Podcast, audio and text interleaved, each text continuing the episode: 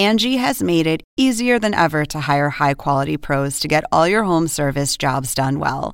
Just bring them your project online or with the Angie app, answer a few questions, and Angie will connect you with local pros who match your specific needs. Or book a service instantly at an upfront price. So join the millions of homeowners who use Angie to care for their homes and get your next home service job done well.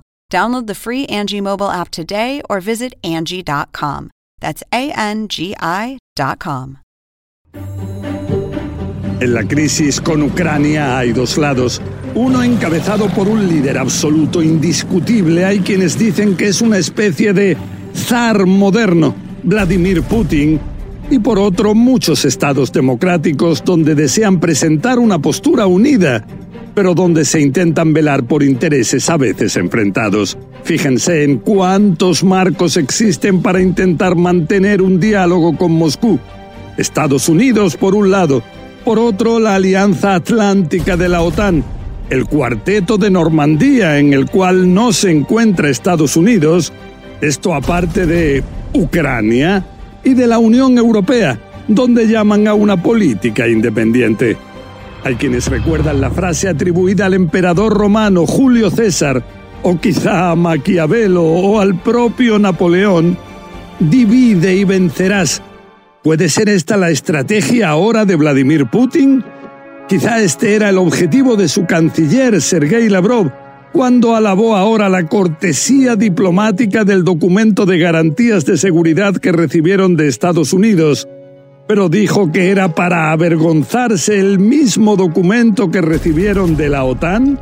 No hay una reacción positiva sobre el asunto principal en este documento. La cuestión principal es nuestra posición clara sobre lo inadmisible que es una mayor expansión de la OTAN al este y el despliegue de armas de ataque que podrían amenazar el territorio de la Federación de Rusia. Saludos. Les habla José Levi en un nuevo episodio del podcast de CNN Desafíos Globales. Primero una aclaración.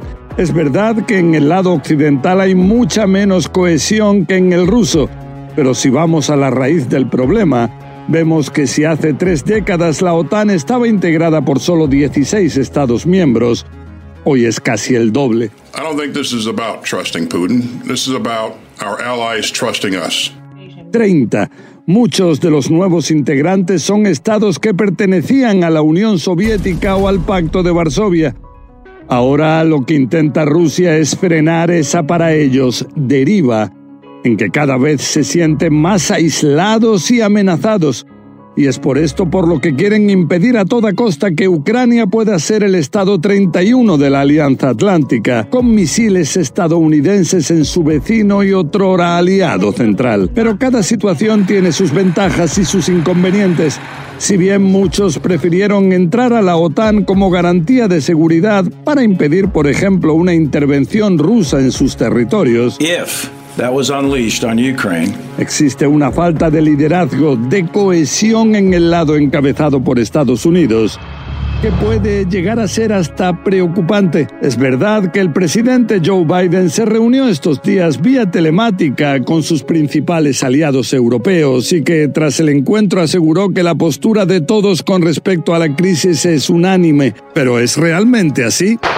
Unos días antes, el propio Biden tuvo que rectificar unas afirmaciones previas suyas de que no tendría la misma respuesta a una incursión militar menor que una invasión a gran escala. Entre sus aliados nadie entendía nada, y al final el presidente estadounidense tuvo que rectificar, diciendo que la entrada de unidades rusas en Ucrania, por pequeña que fuera, sería una invasión. Según él, se podría tratar de la más importante desde la Segunda Guerra Mundial, algo que realmente cambiaría el mundo.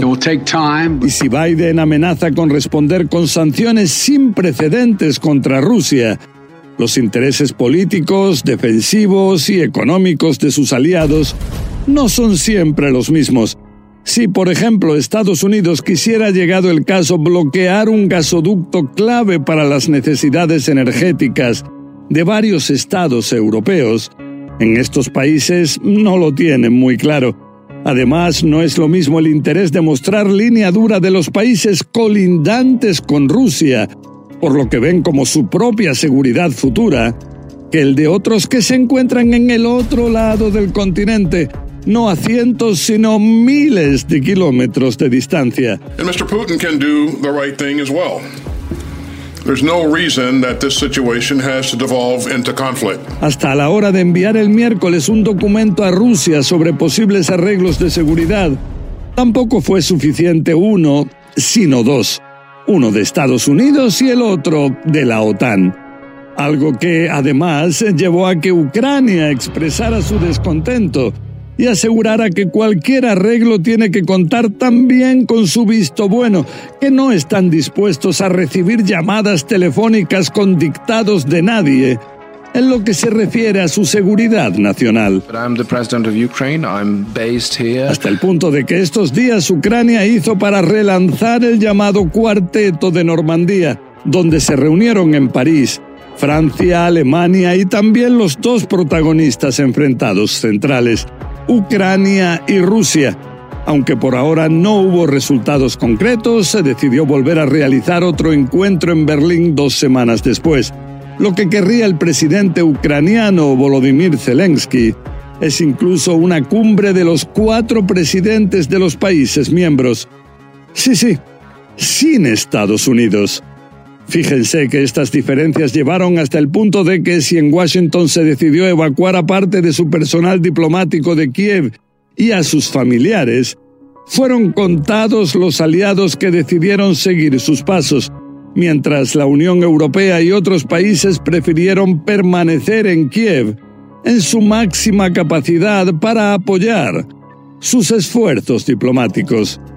Ucrania considera prematura esa evacuación y dice que Rusia no solo no tiene suficientes soldados en la frontera para comenzar una invasión a gran escala, sino que piensan que el objetivo real de Moscú sería desestabilizar el país. Por ejemplo, sembrando pánico entre la población y entre los inversores extranjeros.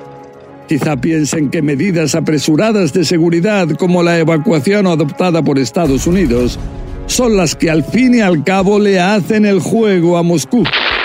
Tampoco hay unanimidad en el envío de armas, hasta el punto de que Alemania se negó a permitir a Estonia reexportar artillerías germanas que había recibido con anterioridad para ayudar a Ucrania en caso de un conflicto una falta de cohesión que otorga una enorme ventaja estratégica a Rusia.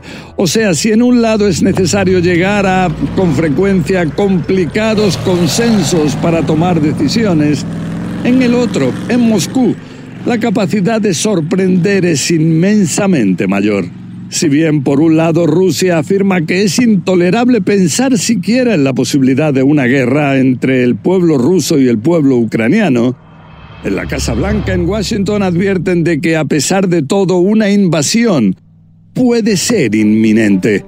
La omnipotencia de Vladimir Putin en Rusia, como la de Xi Jinping en China o incluso la de Kim Jong-un en Corea del Norte, otorga una capacidad de sorpresa que representa un auténtico desafío para Washington. Bueno, hasta aquí este podcast. La semana que viene seguiremos con más desafíos globales que nos presente este terrible o maravilloso rincón apasionante del universo, donde nos tocó vivir.